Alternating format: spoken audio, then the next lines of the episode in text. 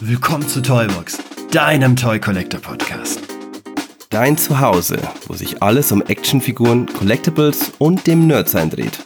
Mit Michi Und Flo. Hi und willkommen zur zweiten Toybox Shorts Folge. Hier erhaltet ihr alle 14 Tage abwechselnd von mir, dem Michi und von Flo kompaktes Wissen rund um verschiedene Franchises, Toy Stories und Hersteller. In der ersten Folge hat euch Flo ja einen Teil des Turtles-Franchises vorgestellt und ich bin jetzt zwei Wochen später dran. Ich bin sehr, sehr gespannt darauf und freue mich natürlich mega, weil das natürlich jetzt so ein bisschen Premiere ist, auch mal alleine eine Podcast-Folge aufzunehmen und hier alleine zu sitzen und das Ganze zu moderieren, ohne dass ich mich mit Flo unterhalten kann. Ein sehr komisches Gefühl. Also Flo, ich äh, vermisse dich jetzt auch schon. Bevor wir aber in die heutige Folge starten, noch eine Kleinigkeit in eigener Sache. Falls euch dieser Podcast gefällt, abonniert uns doch gern auf eurem gängigen Podcatcher oder unserem YouTube-Kanal und bewertet diesen Podcast mit 5 Sternen. Für euch ist es ein kleiner Aufwand von nicht mal 10 Sekunden, aber ihr unterstützt uns jedoch damit ungemein. So, ihr habt euch sicherlich gefragt, welches Franchise ich heute vorstelle. Und ähm, naja, anhand des Titels wisst ihr ja schon, worum es geht oder habt den Titel sogar vielleicht erkannt. Ähm, ich habe tatsächlich sehr, sehr lange überlegt, welche Toy Story ich äh, gerne vorstellen möchte und mit welche ich starten möchte. Ähm, so Sachen wie Sailor Moon, Pokémon, Dragon Ball, Digimon, Yu-Gi-Oh! und Co. Das hatten wir ja alles schon in verschiedenen Episoden und ihr wisst, mein Herz schlägt für dieses, äh, für dieses Genre. Ich liebe Anime, ich liebe Manga. Aber doch ist es so, diese großen Mainstream-Titel, die es da draußen gibt, die hat man alle schon zum einen Mal gehört. Das heißt, man weiß auch, worum geht's denn und so weiter. Und ich habe gedacht, Mensch, eigentlich möchte ich mir gerne was rauspicken, was wir noch gar nie so groß besprochen haben oder worüber wir geredet haben. Und aber auch so ein bisschen, um tatsächlich diese Shorts-Folgen dafür zu nutzen, dass wir auch ein bisschen Geschichte erzählen können. Das heißt, dass ihr auch mal einen Einblick in Franchises bekommt, die man sich vielleicht im ersten Moment so gar nicht angucken würde oder aber auch vielleicht schon mal gesehen hat und man gar nicht weiß, dass der Ursprung vielleicht da und daher kommt. Und genau dafür ist es ja auch gedacht neben den genannten Titeln bin ich ja ein riesiger Neon Genesis Evangelion Fan. Und für den ein oder anderen, der die Serie jetzt nicht kennt oder der auch die Spielfilme noch nicht geguckt hat, habt ihr die Möglichkeit aktuell die Serie auf Netflix nach wie vor zu streamen mit deutscher Synchronisation und die vier, ja, vier Filme sind's mittlerweile, ähm, neu, also die vier neu interpretierten Filme ähm, könnt ihr auf Amazon Prime schauen. Hier geht es in der Regel um riesige Roboter oder um große Roboter, die von Menschen gesteuert werden und gegen das Böse kämpfen. Eingegliedert wird dieses Ganze in das Mecha-Genre, also sprich, oder Mecha, also ausgesprochen wird es Mecha. Das ist ein Genre, welches in Japan schon seit gut 60 Jahren Beständigkeit hat und von einer riesigen Fanbase gefeiert wird. Mir kam da jetzt so ein bisschen die Idee, wo ich gedacht habe, Mensch, eigentlich wäre es doch mal ganz praktisch, dieses Genre ein bisschen genauer anzugucken und zu betrachten und ähm, auch mal zu schauen, okay, welche Bedeutung hat dieses Genre für den oder hatte für den japanischen Toymarkt. Und dabei kommt man um ein Franchise und um eine Serie eigentlich gar nicht drum herum. Und diese Serie sticht auch besonders hervor und das ist die Serie Gundam. Beziehungsweise wir schauen uns heute die Pilotserie an, die trägt den Titel Mobile Suit Gundam. Bevor ich mit euch dieses Franchise ein bisschen genauer anschaue, möchte ich euch erstmal so einen ganz kleinen Exkurs in das Mecha-Genre machen und auch erstmal erklären, was genau bedeutet denn überhaupt Mecha und was sind denn überhaupt Mecha? Ihr wisst, ich liebe es, wir sind Bildungspodcast und ich erkläre immer ganz gerne mit schwierigen Fachbegriffen oder mit der Herkunft von diversen Wörtern, weil ich das immer ganz, ganz interessant finde und spannend finde, auch wie sich unsere Sprache da natürlich entwickelt hat. Und der Begriff Mecha oder Mecha, wenn man jetzt die, das Ausgesprochene ähm, hernimmt, kommt aus dem Altgriechischen oder leitet sich von dem altgriechischen Wort Mechos, was so viel bedeutet wie Mittel oder Möglichkeit. Später in seiner Weiterentwicklung in der griechischen Sprache wurde daraus das Wort Mechanis, was so viel bedeutet wie Werkzeug oder Kriegsmaschine. Und dieses Genre, also sprich das Mecha oder Real Robot Genre, ist ein Teil des großen Science-Fiction-Genre. Unter Mecha versteht man im Allgemeinen technische Objekte aller Art. Das können Autos, Maschinen oder aber auch Schusswaffen und Computer sein. Entstanden ist das ganze Genre in den 50er und 60er Jahren im Rahmen der Nachkriegszeit. Das Medium Manga unterlag damals nicht der Zensur durch die US-Besetzung und so erlebte dieses eine wahre Explosion der künstlerischen Kreativität, weil hier konnten sich Künstler, Mangakas oder halt Comiczeichner, ihr kennt es ja wahrscheinlich auch früher aus den Geschichten immer, da gibt's ja auch Satirezeichner, konnten sich dort ausleben und konnten auch mal kritische Themen im Prinzip in Form von, von Comics oder von Mangas abbilden. So erschien im Jahre 1956 durch den Mangaka Mitsuteru Yokoyama das Werk Tenzuchin 28 Go. Das war der erste Manga, in dem ein Kind als Hauptcharakter einen Roboter mit einer Fernbedienung steuerte. Jedoch der richtige Run und die Akzeptanz auch in der japanischen Popkultur hatte das Genre erst so im Jahre 1972 mit dem Werk Mazinger Z von dem Mangaka Go Nagai. Im Gegensatz zum erstgenannten Werk wurde in Mazinger Z das erste Mal ein Roboter von einem Menschen kontrolliert und gesteuert. Dieser musste sich jedoch im Roboter befinden und steuerte diesen nicht extern. Und somit war das goldene Mecha-Genre in den 70er Jahren in Japan geboren. Und so folgten auch relativ schnell Werke und Reihen von verschiedenen Mangakas, die sich dem Erfolg anschlossen. Und doch gab es irgendwie in allen Werken eine Gemeinsamkeit. Der Mecha war einzigartig, er war unzerstörbar. Es war so dieses klassische Monster of the Week oder Enemy of the Week Prinzip. Attacken wurden in gängigen Schonen geschrieben oder gerufen. Shonen ist ja so, hatte ich euch ja schon mal in einer der vorherigen Folgen erklärt. Shonen sind ja eigentlich eher die Mangereien oder werden in einer, in einem Magazin abgedruckt, die sich primär an ein männliches Publikum richten. Dort geht's um Abenteuer, Kämpfe, Training, stärker werden und den Endgegner besiegen. Und dort fiel auch im Prinzip dieses Genre rein und wurde eben in gängigen Shonen-Magazinen dann auch veröffentlicht. Die Stärke des Roboters war immer überdurchschnittlich und äh, diese Super-Robots, die dort aufgeführt wurden, wurden als Helden präsentiert. In diesem Format erschienen einige Anime- und Manga-Werke bis zu dem Jahre 1979 unsere heute vorgestellte Serie Mobile Suit Gundam das Genre einmal komplett auf den Kopf stellte und neu erzählte. Jetzt gehen wir mal so ein bisschen in die Tiefe rein und äh, schauen uns die Entstehung dieses äh, Franchises und dieser Serie auch an. Der japanische Spielzeughersteller Bandai startete damals mit dem Animationsstudio Sunrise, welches unter anderem bekannt für die Serien Cowboy Bebop, Ultraman oder The Vision of Escaflowne ist. Eine Serie, die bis heute lebt und zahlreiche Nachfolgeserien und Weiterentwicklungen hat. Aber gehen wir erstmal so ein bisschen auf den Anfang und schauen uns erstmal an, so ein bisschen, okay, worum geht's denn überhaupt im Mobile Suit Gundam und woher kommt denn überhaupt der Begriff? Der Begriff Gundam bezeichnet einen menschengesteuerten Roboter, auch Mobile Suit genannt, der eine Kampfmaschine ist. Ausgesprochen findet der Begriff folgende Bedeutung. General Utility Non-Discontinuity Augmented Manoeuvre System. Das wäre das S dann am Ende. Gestartet ist diese Serie mit dem Titel Mobile Suit Gundam. Wenn man jetzt das durch die Erklärung weiß, weiß man ja, okay, ein bisschen, worum geht's denn? Also der Gundam selber ist ja der Roboter und Mobile Suit wird ja im Prinzip eben äh, die, der gesteuerte Roboter genannt. Dies war eine 43-teilige Anime-Serie und der Beginn des riesigen Universums. Die Pilotserie behandelt einen interstellaren Krieg zwischen einer Föderation mit der Erde als Hauptsitz und dem Herzogtum Seon, das auf einer riesigen Weltraumstation beheimatet ist. Die Schlachten tragen riesige Kampfroboter aus, den sogenannten Mobile Suits, wobei eine experimentelle Kampfeinheit namens Gundam eine zentrale Rolle spielt. Diese Einheit wird von dem 14-jährigen Armor Ray gesteuert. Sein Gegenspieler ist Char Ansale, der den Beinamen Roter Komet trägt, da die von ihm gesteuerten Mobile Suits immer rot sind. Im Prinzip geht's in dieser Serie so ein bisschen, ja, man kann es erklären, wie so ein Unabhängigkeitskrieg ist es. Eben die eine Föderation möchte sich dort frei kämpfen und ist, äh, ist es leid, eigentlich unter der permanenten Unterdrückung zu leiden. Und ihr merkt schon, wenn man sich so ein bisschen mit dem Thema beschäftigt, geht so ein bisschen, ist wirklich weit hergeholt in diesen amerikanischen Unabhängigkeitskrieg rein, könnte man ja jetzt so herleiten.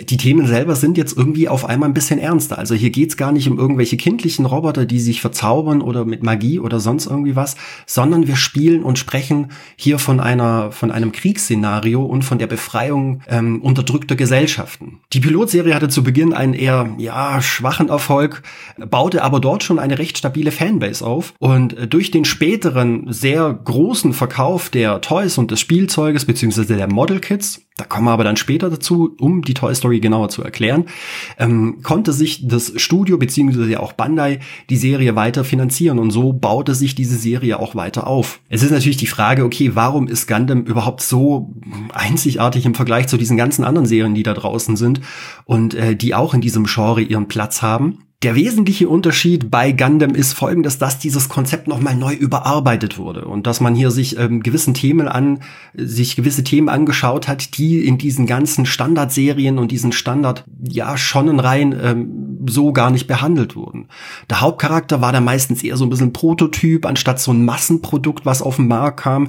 Ähm, hauptsächlich, hauptsächlich wurden eben die Mobile Suits oder die Roboter eben in äh, Kriegszeiten genutzt und inszenierten eben auch beeindruckende Kämpfe.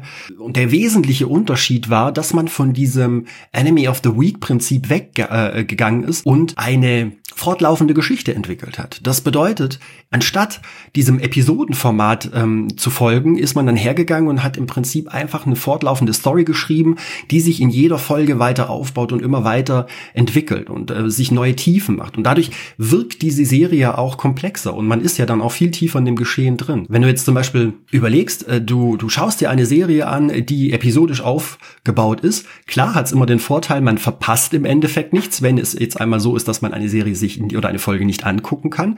Allerdings ist es dann doch eher ja, so ein bisschen irgendwann monoton, weil irgendwann muss ja so ein bisschen ein Aufbau stattfinden. Und das hat tatsächlich Gundam geschafft und dadurch natürlich auch die Zuschauer an die Bildschirme äh, gebunden. Die Geschichten selber, die dort erzählt wurden, und ich habe es ja gerade vorher schon mal erklärt, und in dem Hauptplot, um dem, um dem es im Prinzip so grundlegend ging, war doch eher düster und ernsterer. Und ich glaube, dadurch wurde halt auch eine ältere Schicht angesprochen. Und man muss ja immer dazu sagen, in Deutschland ist ja lange, mittlerweile ist es Gott sei Dank nicht mehr so, Anime und Manga sehr belächelt worden. Es waren Kindermedien. Also man hat das als Zeichentrickserie abgetan.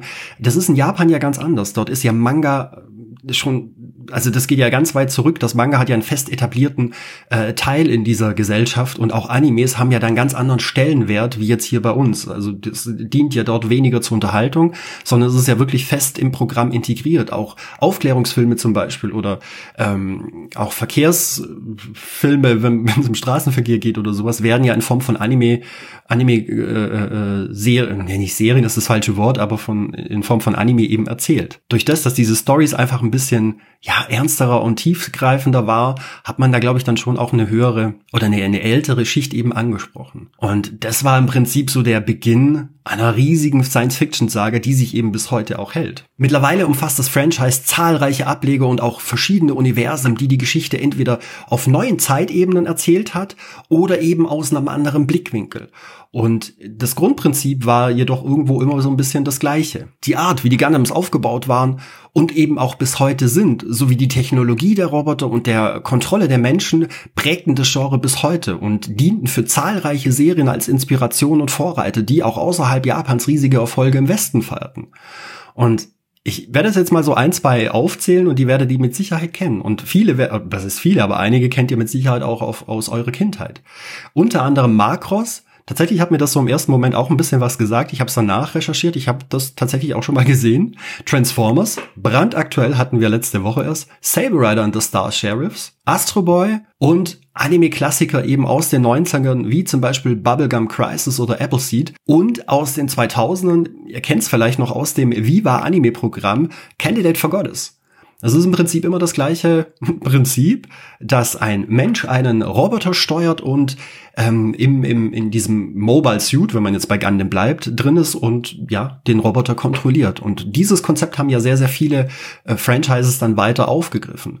Und ich hatte euch ja schon in der Transformers-Folge, als wir letzte Woche den Optimus Prime ausgepackt haben, ähm, euch so ein bisschen erklärt, dass dieses Mecha-Genre eben viel länger schon Beständigkeit hat. Und das sieht man jetzt eben auch an diesen Serien aus den 80ern oder 90ern. So, jetzt kommen wir so ein bisschen zur Toy Story und das ist es tatsächlich sehr, sehr spannend. Eben nachdem der riesige Spielzeughersteller Bandai hinter der Produktion und äh, eben auch mit involviert war, dürften natürlich auch die nötigen Toys rund um die Roboter in diesem Universum nicht fehlen. Und zu Beginn gab es eher so einfach statisch gegossene Figuren, allerdings dominierten nach und nach die Modellbausätze, sogenannte Model Kits, den Markt. Dies waren Einzelteile in Plastik gegossenen Rahmen, die nach und nach aufgetrennt wurden und die einfach nur zusammengesteckt wurden. Model Kits Ihr kennt es mit Sicherheit. Ich weiß nicht, wie es bei euch in der Kindheit war, aber bei mir war das so. Ich hatte als Kind tatsächlich auch einen Modellbausatz. Allerdings waren das eben klassische Kriegsschiffe, Autos, Helikopter, Kampfjets. Alles eher so ein bisschen, für mich jetzt persönlich, eher ein bisschen langweilig.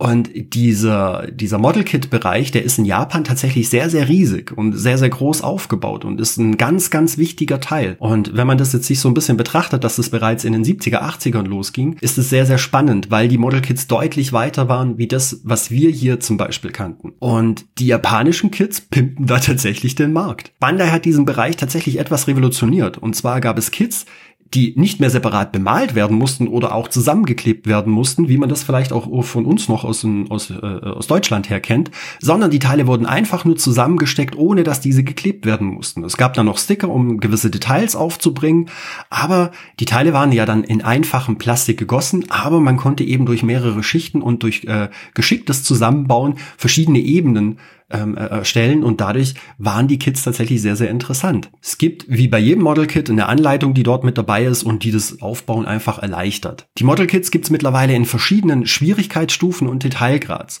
So gibt's einfache und auch eher günstigere Model Kits für Einsteiger und eben auch einem kleinen Geldbeutel, bis hin zu exklusiven Models mit Elektronik, Licht und teilweise sogar eher Metallelementen. Die sind aber dann eher die höherpreisigen Figuren. Allerdings schaffte es Bandai mit diesem Konzept, die Produkte an die komplette Bandbreite der Menschen zu richten. Es hört sich jetzt sehr geschwollen an, aber tatsächlich ist dieser Schritt ja sehr, sehr smart, weil man konnte mit diesem Konstrukt Fans komplett bedienen. Auch die, die jetzt vielleicht nicht die Möglichkeit hatten, sich teure Modelkits zu kaufen. Und so war halt im Prinzip ein Markt geschaffen, dass auch jemand mit einem kleinen Geldbeutel für, ich meine, ich komme nachher dazu, damit ihr auch so ein bisschen diese Preise äh, greifen könnt. Aber so konnte auch der Durchschnittsteutone mit einem kleinen Portemonnaie sich die Modelkits leisten und äh, konnte sich ein Stück Fandom nach Hause holen. Die fertigen Modellbausätze waren am Schluss so flexibel pausbar und standen im Prinzip den kompletten Actionfiguren, die damals auf dem Markt waren, nichts nach. Und das große Erfolgsprinzip ja dahinter ist, dass der Bauer, meine ich jetzt nicht den Landwirt, sondern der Bauer des Modelkits, er quasi von Stunde Null an mit dabei ist und bei der Entstehung hilft, diesen Roboter zu kreieren und aufzubauen. Eben das Konzept mit verschiedenen Stickern. Es gibt ja dann auch so Wasserzeichen, die auf dünnen Folien sind oder aber auch so gewisse Feinmarker. Es gibt tatsächlich Gundam-Marker. Kann man dann durch verschiedene Sets sein Modelkit dann nochmal ein bisschen pimpen. Da ja Bandai mit bei der Mitentwicklung ja mit dem Boot saß, damals mit dem, mit dem äh, Anime-Studio Sunrise, war es natürlich klar, dass die Lizenz erstmal primär bei Bandai lag und dort auch die hauptsächliche Vermarktung bis heute stattfindet. Ähm, allerdings, wenn ihr euch dunkel daran erinnert, hatten wir ja auch in der Folge über die beiden Kotobukiya-Statuen von Attack on Titan, Ehren und Mikasa hatten wir euch ja auch einen Einblick über den Hersteller Kotobukiya gegeben. Und diese haben tatsächlich in den 80ern die Möglichkeit gehabt oder die Chance bekommen, eben auch Gundam-Figuren zu produzieren, eben durch ihre eigenen Modelkits, die sie dann selber gegossen haben. Und ähm, das ist natürlich schon ein bisschen was Besonderes, wenn man sich den Markt jetzt mal anschaut und auch wenn man sich mal bewusst wird, wie dominant Bandai ja tatsächlich auf diesem Markt ja auch ist und viele Untergruppen auch, die es in dem Bereich gab, dass man vielleicht gar nicht erstmal so auf dem Schirm hat, sind ja, werden oder ja von Bandai beliefert. Also es ist wirklich sehr, sehr spannend. Und ich glaube, dass es auch für ein kleineres Studio damals oder für einen Hersteller, der sich, den es vielleicht jetzt schon 20, 30 Jahre gibt, aber der sich dort auf dem Markt etablieren möchte, ist es mit Sicherheit ein riesiger Schritt, eben an so eine große Lizenz dann auch zu kommen. Neben den Bausätzen, die es bis heute nach wie vor gibt, gibt es auch schon mittlerweile fertige Figuren bzw. Actionfiguren aus dem Hause Tamashi Nations was ebenfalls in den Großkonzern Bandai gehört. Und diese laufen unter dem Label Robot Spirits mit dem Titel Gundam Universe. Die Figuren sind voll beweglich, wie man es aus dem Hause Tamashi einfach kennt und überzeugen durch saubere Paintjobs und eben jeder Menge Extras und viel, viel Liebe zum Detail. Tatsächlich habe ich mir für diese Folge, weil ich auch ein bisschen vorbereitet sein wollte, um über die Figuren auch ein bisschen was zu erzählen, habe ich mir tatsächlich zwei Figuren gekauft. Und ich habe gedacht, okay, Mensch, ich schaue mir jetzt mal wirklich beide Bereiche an. Ich habe jetzt ein Model Kit gekauft und ich habe mir tatsächlich eine Figur aus dem Gundam Universe gekauft. Und ähm, einen der beiden Gundams seht ihr jetzt im Cover tatsächlich schon. Das ist äh, die Gundam Universe Figur eben auch von, von Tamashi Nations. Wenn man sich jetzt im ersten Moment denkt, Mensch, mh, hm, die sind mit Sicherheit sehr teuer. Nee, gar nicht. Wir bewegen uns bei den Model Kits, bei den Einsteigermodellen die sind tatsächlich eher ein bisschen einfacher gehalten, ähm, ja, sind nah, trotzdem voll beweglich. Allerdings haben sie jetzt nicht so viele Extras mit dabei oder sind jetzt nicht so wahnsinnig detailliert. Meistens sind diese Basic-Modelle auch tatsächlich eher diese Gundam-Roboter aus den 70er Jahren, also wo man im Prinzip versucht hat, diese nochmal eben neu aufzulegen. Und dort bewegen wir uns von Model Kits in einem Segment zwischen 12 und 20 Euro. Je nach Schwierigkeit ist natürlich äh, Open End und ähm, ihr könnt dort weiter nach nach oben gehen. Es gibt tatsächlich Model Kits, die sind bei um die 150 Euro, die eine richtig geile Elektronik drin haben. Also sprich, ihr habt Lichteffekte drin, ihr habt Metallteile drin, ihr habt jede Menge Extras mit dabei und der Detailgrad ist halt noch eins drüber. Ne? Also man kriegt da schon sehr, sehr hochwertige Figuren, die am Ende des Tages, wenn sie fertig aufgebaut sind, komplett flexibel sind und wie eine vollwertige Actionfigur funktionieren. Daneben habt ihr die Figuren aus, äh, aus dem Hause eben Tamashi, also Tamashi Nations. Ähm, die pendeln sich ebenfalls in so einem Preissegment zwischen 20 und 30 Euro ein. Die Figur, die ich mir jetzt geholt habe, die war gar nicht so teuer, die hat um die 20 Euro gekostet. Der Vorteil tatsächlich von beiden Figuren ist, sie sind im gleichen Scale. Das bedeutet, die beiden Teile sind komplett miteinander kombinierbar. Ihr müsst allerdings natürlich schon schauen, es gibt natürlich auch Model Kits, die in einem anderen Scale angesetzt sind. Ich habe jetzt eine, eins geholt, das war im Ansatz 1 zu, ich glaube, 144 war das Ganze angesetzt. Das ist natürlich schon, schon großartig, wenn man dann auch äh, den Spaß von den Model Kits mit eben den äh, fertigen Figuren miteinander kombinieren kann. So, ihr wisst, ich liebe Fazite und ich liebe ein Resümee am Ende jeder Folge und ihr fragt euch mit Sicherheit, ja, Michi, das klingt jetzt alles sehr, sehr spannend, aber was genau ist jetzt so besonders an Gundam und was ist da so wichtig gewesen, dass du darüber sprechen musstest? Zum einen finde ich sehr, sehr spannend, wenn man sich den Toymarkt anguckt, wie sehr diese Model Kits die Bandai in den 70ern und fortlaufend bis heute eben rausgebracht hat, diesen Markt auch ein Stück weit revolutioniert hat. Das heißt, Model Kits sind nicht mehr einfach nur langweilig monotone zusammengesetzte Bausätze, die kompliziert geklebt werden müssen, die aufwendig bemalt werden müssen, sondern wir haben die Möglichkeit selber Model Kits zusammenzustellen oder uns Figuren zu bauen über einen ganz einfachen Weg, über ein Klickprinzip. Und am Ende des Tages habe ich eine vollwertige Actionfigur. Und ich habe ja schon vor ein paar Jahren mit Model Kits angefangen, als ich damals mit Neon Genesis Evangelion meine ersten Robots mir da zusammen gebaut habe. Und das ist schon wirklich ein Erlebnis wert. Das ist sehr kurzweilig, weil man da so, ja, ich sag mal so zwei, drei Stunden einfach damit beschäftigt ist und man hat am Ende des Tages eben eine tolle Actionfigur und war bei der Stunde null mit dabei. Das ist der eine Punkt dass die Figuren von Tamashi sehr hochwertig sind und auch in einem guten Preis-Leistungs-Verhältnis sich bewegen, da haben wir ja schon ein paar Mal drüber gesprochen. Allein durch die Dragon Ball Figuren. Und dadurch wird ja auch vieles eben äh, den Leuten zugänglich gemacht. Und eben auch, wenn man jetzt mal schaut, dass diese Gundam Figuren in einem Preissegment zwischen 20 und 30 Euro liegen, hat man die Möglichkeit im Prinzip sich diese, diese Actionfigur auch günstig nach Hause zu holen, ohne jetzt dafür ein Vermögen hinzublättern. Was aber an diesem Franchise so wichtig ist und äh, dass es gibt so gewisse Geschichten und gewisse Serien auf dem japanischen Markt, die sehr vieles grundlegend verändert haben. Und Gundam hat damals sehr, sehr viel richtig gemacht. Durch eine andere Erzählweise, durch ernstere Themen, dieses ganze Mobile Suit Thema nochmal neu aufgegriffen. Das hat die Leute auch damals fasziniert. Und tatsächlich tatsächlich prägt es auch bis heute diesen ganzen Markt. Wenn man sich jetzt zum Beispiel Neon Genesis Evangelion einmal anschaut, das ist ein bisschen anders. Ja, weil dieser Mecha selber ähm, jetzt nicht nur eine Maschine ist, sondern da steckt ja ein, ein lebendiger Humanoid so ein bisschen dahinter.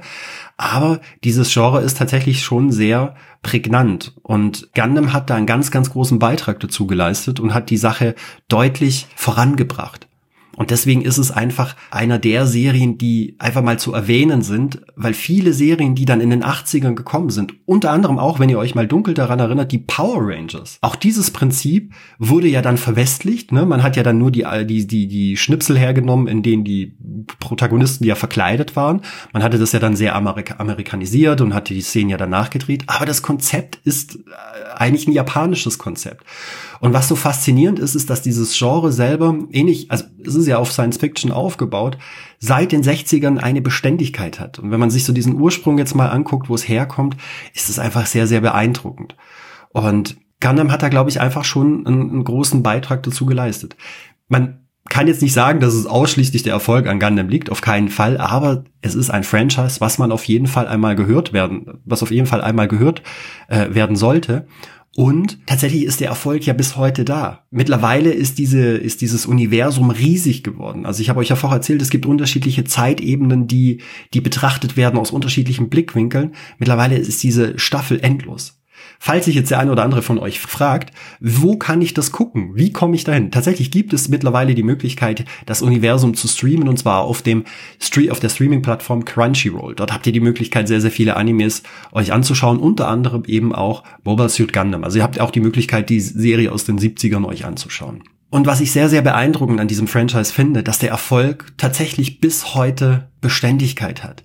Und ich glaube, eines der größten Highlights in den letzten paar Jahren ist, äh, dass äh, im Jahre 2020 in der japanischen Stadt Yokohama ein 18 Meter hoher und 25 Tonnen schwerer Gundam die Bucht in Yokohama zieht. Und das finde ich schon sehr beeindruckend. Müsst ihr mal auf YouTube gucken. Das ist wirklich sehr beeindruckend, wo man das Gefühl hat, dieser Robot ist wirklich real. Also das ist total faszinierend. Und man merkt, dass da diese diese Liebe für dieses Franchise eben bis heute da ist. Ja, ihr Lieben, das war der Exkurs in die Welt der Mechas und der Riesenroboter. Ich bedanke mich an dieser Stelle für eure Aufmerksamkeit und wir hören uns wieder gemeinsam mit Flo nächste Woche, wenn wir wieder unsere Kiste für euch öffnen. Macht's gut und bis bald.